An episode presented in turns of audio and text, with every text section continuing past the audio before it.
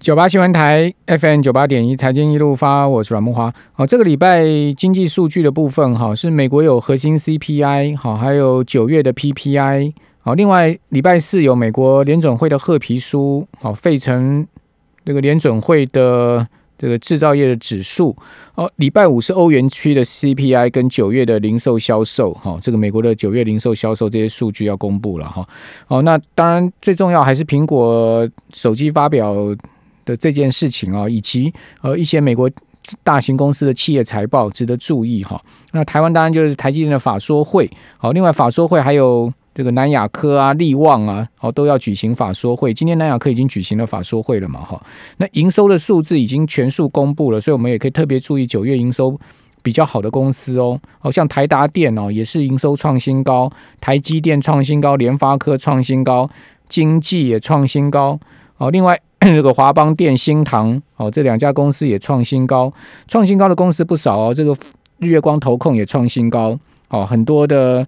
这个公司呢，不但创新高，而且是呃创这个连续几个月来的新高哈。像是瑞昱也创新高，而且好像是连续四个月来这个持续创新高了。好，所以台湾业绩好的公司是不少了哈。那可以特别去注意后面股价是不是在营收数字亮眼的情况之下能续攻哈，因为有些股票已经先涨哈，那先涨不稀奇好，能不能续攻就是另外一回事哈。那美国股市也是。这个摆脱了九月的下跌的这种窘境了哈，呃，上周美国三大指数都是两个月来最好的表现，纳萨克指数全周大涨了百分之四点六的幅度哈，连续三周走高，哦，道琼也涨了百分之三点三，哦，标普涨了百分之三点八的幅度，非常半导体指数更猛哦，创历史新高，涨了八趴啊。好，所以说半导体股票是标准的领头羊哈，来到两千三百九十八点的历史高点哈。那另外大陆股市是沪指呢，因为只有礼拜五开盘一天呢，因为之前都在放连续的假期啊。沪指全周涨百分之一点七，创业板涨了百分之三点八的幅度哈，深成涨了三趴，好表现也相当不错。另外恒生指数呢涨了百分之二点八，好。日经二五指数涨了百分之二点五的幅度，哦，所以亚洲股市上周呢可以讲说全面走高啊。台股加权指上周涨了三百七十一点，哈，涨幅也有三趴。好，贵买指涨百分之一点八的幅度。好，那这个礼拜是不是继续的往上走高呢？看起来美元很弱哈，今天台币盘中一度升了有三角之多哈，但收盘呃是没有升这么多啊，被。做回来哈，收升五点七分，但是盘中升升幅非常大哦，这个升的这个情况很猛哈，就代表说资金还是啊持续进来 亚洲新兴货币哈，这个盘中一度升了超过三角哈，哦这个一趴的幅度嘞哈。好，那赶快来请教群益期货的龙易生香李龙香颖你好，大哥晚安，各位听众朋友大家晚安。哦，这个台币今天盘中真的很猛嘞哈。是啊，对，就看到这个今今年以来快快到彭总裁防线呢，二十八点六哎，对，所以这个也有一些电子业出现这样一个汇损的状况啊。那大力光啊，对啊，大力光，那呃主要就是华为掉单呐，然后有汇损状况啊。呃，我觉得主要影响还是华为这块状况啊，因为占它营收比重也不少，所以可以看到呃股王间的走势是在破底啊。嗯嗯。那另外一档那个玉金光也。也是不强了，也是蛮弱的啊。也快破底了。对，那稍微好一点。那看到光学镜头这一块，其实呃，苹果可能新的机种出来啊，那对于高阶这个镜头就会可能用的没有那么的多。那其实呃，大力光的的警长通常都是讲讲老实话的人啊。那他已经说，的可能未来十一月的状况不太理想。第四季也看淡嘛？对啊。那今天股价就这样反应。不过我觉得瓶盖股在这一周苹果新机上市前后，还是有其他的这亮点可以注意啊。毕竟大力光占圈子不多了，那应该新的手机会采用台积电 A 四的这个晶片。那包括像联发科的话，主要就是在华为这块的集单了。那九月份看到营收还不错，那我们可以关注一下。呃，接下来十月、十一月份啊，营收能不能够再维持，或者是说不要掉的那么多啊？那因为其实华为禁令出来之后，慢慢影响会在十月之后啊。嗯，那呃，整体来说，台就是台湾加权指数现货的部分啊，外资持续在做买入啊。那在期货跟选择权的部分可以观察到，呃，目前选择权的未平仓量，呃，月选的部分呢，支撑在一万两千五百这个履约价，在一万一千多口。那上档的压力区在一万三跟一万三千一百点的这个履约价，啊，这个是呃目前选择权看到的压力区域。嗯，那可是看到这个 put 除以 call 的这个 put call ratio 啊，在上个礼拜是从在一点一几啊，但到今天已经快逼近一点三啊，这个什么意思？就是说卖方啊做选择权庄家的人啊是比较看这行情是不会跌的啊，这个数字就会一直往上跑。嗯。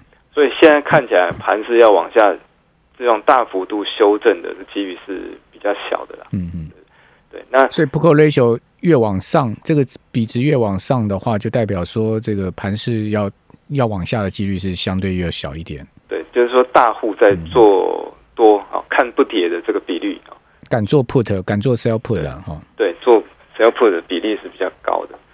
然后另外一个这个数据也提供给大家参考一下，在小台里面啊，小台里面散户去做空的比例啊，现在已经来到百分之三十七了哈，快将近四成了。也就是这一路从上一周的反弹以来啊，行情在往上跑，可是呃，以小台里面散户的比例呢，这做空的比例是是一直跟大盘是反着做的，这个数据看起来就有点有点这个。很很符合这样趋势盘的这个状况。当然，我们长期在看这个比例，就是啊，如果是在一个区间啊，一个箱型这样震荡的时候呢，哎，这小台散户去做多做空都是很得心应手。可是，一旦出方向的时候呢，好，那通常很可能就会一直哈一直持续到结算这样子啊。所以，以这个数据来看的话，哈，也是呃，散户是比较偏空在在最近这个行情里面的。对，散户偏空，但是法人是偏多的。对，那尤其这个反过来的话，就可以又印证到行情是往上涨啊，所以这行情可能哦有机会来测试历史高点这边区域附近的。一三零三一。对对对。好，那今天其实离一三零三一也差不太多嘛，这个盘中高点是一二九九七嘛。对。哦，等于说离一三零三一只有差三十几点而已啊。是。好，所以所以其实。快快来创新高的感觉了哈，只是说今天临门一脚没有踢进去，只是说又后又拉回下压，但也没有也也不是一个坏事了。对，我觉得量能最近这个礼拜看到逐步的往上增，这个是好事了。因为其实一开始在反弹，大概都一千六、一千七这种很低的这个量能，那全指股也没什么表现啊。那做这种弹的话，哦，就是比较没有那么健康啊，表示反弹就是。呃，吸引这样子法人的买盘进来并不多，可是，在廉价完今天收，今天放假完回来之后啊，先收出一个十字线啊，那形形成这样震荡整理，那整理完之后呢，我觉得还是有机会再往上过高的。好，那最主要也是美元很弱哈，上个礼拜美元指数又跌了百分之零点八的幅度哈，就重新又跌到了九十三点附近哈，快破了九十三点，呃，所以美元一落下来。这个股市啊，要包括原物料行情就启动哈。那么上个礼拜全周金价也是走高，好，金价涨幅有百分之一点六六哈，来到一千九百二十九点八五，呃，重新又往上走高的态势又明显了哈。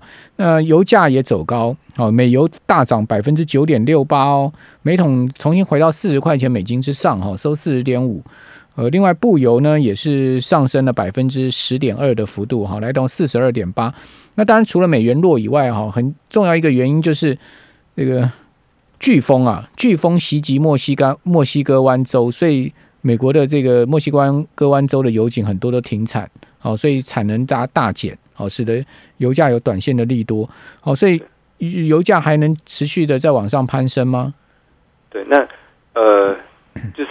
最近可以看到，因为天气的关系、飓风关系，所以油价往上啊的反弹了蛮多的幅度。可是目前选情看来，拜登是比较占上风的啊。那拜登是比较倾向于干净能源啊、节能环保这一块啊。那川普就是页油公司啊哈的石化能源这一块的。那这个看起来选前这一就是剩剩不到十几天的这个时间哈。那油价可能在这边继续继续进行震荡整理的机会是比较大的。那如果拜登一旦上选之后，也有可能又又要返回巴黎气候协议那很多的这样节能的政策要出台。我可以看到美国一些这个节能股票，像 First Solar 一些太阳能股啊，最近其实飙蛮凶的。那像台湾其实风力啊、太阳能啊，前阵子也涨蛮多的。那可以到看到呃这些石化能源啊，包括油价的话呢啊，可能往上涨都会接近来到压力区啊。所以我觉得在节能啊、哈呃绿能啊这一块相关的议题啊，可能在呃不管拜登有没有上任，然后上任之后好，或者是呃在下半年到明年的上半年啊，其实都可能会持续的是这样一个议题。那对油价啊，相对来说都是比较比较负面的因素。嗯嗯，好，那金价好像又重回多头了哈。对，因为最近美元实在太弱了。那美元太弱状况下，那黄金呢？哈。呃，美元没有利息，那黄金也没有利息，那相对来说，黄金还是有涨值、升值的这个空间啊。那美元一旦太弱，那造成一些原物料啦，哈，不管像农产品啦，哈，金啦，哈，白糖啊这些等等的啊，这些商品类的的东西都往上走了哈。那金价目前也是开始在有有开始重回多头这个状况。那也包括其实最近热钱是在印的很多啊。那其实。资金太多的状况下呢，那自然会去找一些诶可以投资的标的啊，也许是像股市啊、房市啊，甚至像原物料啊、数位货币啊这些等等，啊，都是资金会去找的一个东西。因为毕竟美元太弱的状况下，啊，没有利息啊，放在那边啊，可能呃，甚至欧洲啊、哈日本可能负利率这样状况。所以以黄金来说的话，那美元在持续走弱哈，没有在呃站回前坡高点啊，就是。两个礼拜前的高点那边的话呢，其实黄金也是比较偏多去看待的。好，呃，其实有一个指数叫 CRB 指数嘛，哦，它是这个十七种大宗原物料这个商品所组成的指数。这个指数今年从五月低点已经涨四成哦。涨了四十趴了。那另外波罗的的海干散货指数哈，那涨更多了，好，大概从五六百点涨到了将近快两千点了，好，显示这个运价持续在上升了，好，所以我们可以去特别注意原物料行情啊。这等一下回来再跟听众朋友做一些解析。九八新闻台 FM 九八点一财经一路发，我是阮木华。好，外资今天是站在买方的哈，今天买超了一百三三点六四亿哈，是连续第六个交易日买超。哦，外资最近啊，这个买盘明显在归队哈。呃，在期货的部分呢，基本上也是这个持续在偏多操作的哈。那尤其是这个礼拜十五号要举行法说会的台台积电哈，外资也是连续性的买超。好，到呃今天呢，已经是连续第九个交易日买超台积电了哈。这个台积电今天外资买了有一万七千七百四十六张啊。好，今天台积电股价收四百六十块，涨七块。哦，对大盘指数贡献差不多超过五十六点了。哦，所以今天大盘涨这个六十八点哈，大概 台积电一档的贡献就已经是几乎是呃这个九成的这个指数的贡献了哈。那当然，所以台积电一占指数之后呢，这个个股其他表现部分就有涨有跌了哈。那台积电还是一个重要的这个很重要的这个推升大盘的。的主动力了哈，那国安基金要退场啊，两百零七天的这个护盘呢，我个人觉得影响不大了哈，因为国安基金这次应该也没有实质买入太多股票，哦，所以他退场，他要卖，他也是慢慢卖，好，所以这些大型的全职股哈，那国安基金会买的一些股票，大家想也知道哈，我觉得应该不会有太明显的卖压出来，好。那毕竟，毕竟，毕竟，国安基金退场，它也会有有这个有序的退场，哈，就是说有技术的退场。好，那我们继续来请教，呃，群益期货的龙医生向你，龙医生，你那个原物料行情最近很旺哈，所以它是可以旺到明年吗？对，那呃，除了刚提到美元是在最近很弱的之外呢，那另外在呃黄小玉的部分也有碰到这样子反声音的现象。反声音现象什么意思？跟大家举个例子，就是啊，现在。呃，进入到秋天嘛，那反声音就是会让呃秋天、冬天这个气候呢会变得很很凉哦，很很冷。那在南半球的夏天呢就会变得很热啊，就是让夏天啊会看起来就很像夏天这样感觉啊。所以反应声音现象的状况出现之后呢，那对黄小玉啊都有这样子一个呃大额交易人啊去压住啊偏多偏多买进这样状况。那呃美国的农业部呢哈每个月会。公布一次的这农业供需报告啊，那上一次呢哈公布的时候呢哈已经是呃下调了二零一九二零二零年的这个超额需求啊，就是呃需求是增加的哈。那在二零二零到二零二一年的时候呢，哈，一样哈，持续的到明年上半年都是这样子哈。呃，认为说农产品的这个需求啊，哈，会增加哈。那所以在黄豆跟呃小麦啊，哈，还有玉米的部分呢，哈，受到气候的关系，还有哈货币货币弱势关系啊，因为像这些农产品都是以美元去做计价，那美元一旦走弱的时候，好，这些商品类的的这些产品呢，它就容易往上。走高，那以黄豆来说哈，它的保证金呢哈是一千九百八十块美金啊，大概两千块美金，大概六万块左右哈。那如果要交易黄豆这样期货的话呢哈，它的每一大点是五十块美金哈，就是黄豆现在价格大概一千呃一千零七十左右。那以以这样子一个商品来说，它从早上八点钟啊交易到。呃，凌晨的两点二十，那开盘时间大概就是呃，比我们台股再早一个小时开盘。那晚上凌晨的话呢，交易到两点钟，它也不是像美股这样全时段的，大概二三个小时交易啊。它其实在大概就交易呃早上到凌晨这段时间啊。所以以目前的走势来说的话，常常就是美股有在开盘的时间呢，诶，它比较容易往上呃走高这样状况啊，就是大概下午欧洲盘啊，到晚上美股开盘。之后哈就容易有一个比较多头的行情。那在白天开盘之后啊，亚洲盘的时间它就比较容易回档修正啊。以观察到目前最近的状况大概是这样子啊。所以如果听众朋友要去做布局的话，那不妨利利用白天呢台湾开盘的时间呢，可以去做这样一个布局的。好，今今年反声音对台湾来讲影响也很大。好，你看到今年是五十四年来首次没有台风哦。对，所以现在目前水库缺水的情况已经很明显，很多水库蓄水量哈，呃，我看到那个水情的情况蛮紧急的，很多水库蓄水量，这个主要蓄水量都已经是降到五成以下，哦，因为都没有台风嘛，哦，所以说干一个都没有，对，干旱的情况会很明显，明年搞不好是会有旱灾，哎，会不会有这样状况？当然，当然希望是不要，那些对也去去一些这个水源区啊，哈，有做这样子人造雨的这个预备啊。那可是，如果持续这样子状况啊，呃，都不下雨啊，像最近还好有下下一些雨，但是不知道有没有下在下水库地区啊。那其实那个雨都是很那个毛毛雨哈，其实对集水没有什么太大帮助。嗯，这台风才是有帮助，可是台风就不来。对啊，所以所以所以就是以整个农产品来说的话啊，我我觉得气候持续这样反声音现象啊，那对于下半年来说。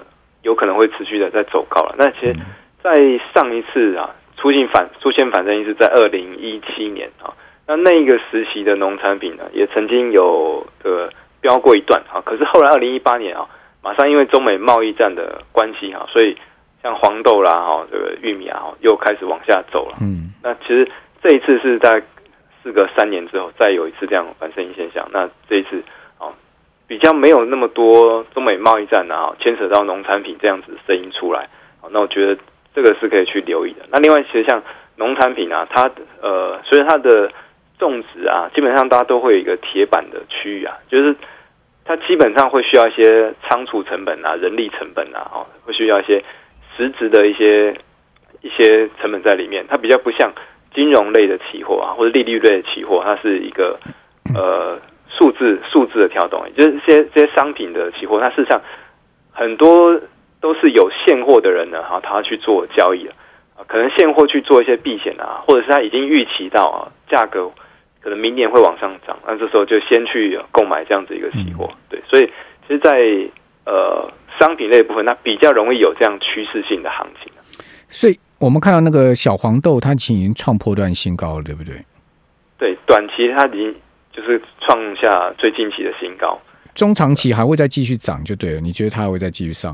对，我觉得目前状况看起来啊，有有有机会再突破近期高点，再继续往上的。嗯，好，那除了这个黄小玉以外，还有什么农产品期货我们可以注意呢？另外，白糖的话也可以注意一下。白糖，对，白糖，因为在中国哈，呃，中国在。之前是对白糖有做这样子一个限制，可是到二零二零年六月的时候，对于糖的这个限制令是开始解除了。所以以农产品来说的话，那白糖啦、哈黄小玉啊，咖啡这个等等啊，都有机会哈，因为受到天气的因素啊，可以去注意留意一下。嗯，对。那刚刚其实提到这个黄豆，另外也有小黄豆了哈。那玉米也有小玉米啊，它都是规格 size 比较小的。像小黄豆，它的 size 是五分之一的大小，就保证金在四百块美金。嗯嗯，对。如果就觉得哎，一点五十块美金稍微大一点，那也可以做这样小黄豆，就是一点五、一点十块钱美金。那另外黄豆呢，也有选择权啊，海外的选择权可以去操做操作哈。如果呃听众朋友想要哎买进黄豆，但是可能没有办法一直盯盘啊，或者是停损派有时候没有办法。执行到的话，也可以去买进这样子黄豆的选择权。嗯，那规格跟大的黄豆是一样。好，那瘦猪呢？我看瘦猪好像最近，哎，它的这个走势也蛮多偏多的呢。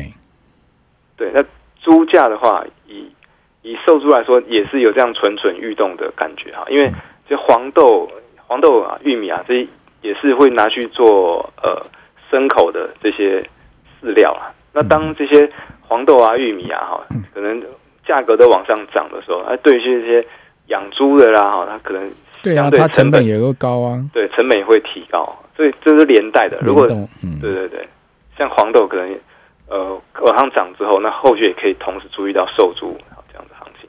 瘦猪规格大不大？瘦猪规格的话是还好，像呃以海外海外的这个期货来说话，大概。呃，平均每天这样来回，可能就是大概一千美金左右了。对，所以以农产品哈，哎，一千美金对很多人来讲很多哎，三万块。对，所以如果觉得比较多，可以做比较小 size 农产。它好像没有小瘦猪啊，对，瘦猪只有正常的规格，它没有小规格的。好了，没有小瘦猪了哈，就是说基本上没有吃瘦肉精，所以它瘦不下来就对了。对，只有大手足、大 肥足。开个玩笑，不要介意。好，非常谢谢荣毅真乡里啊，谢谢。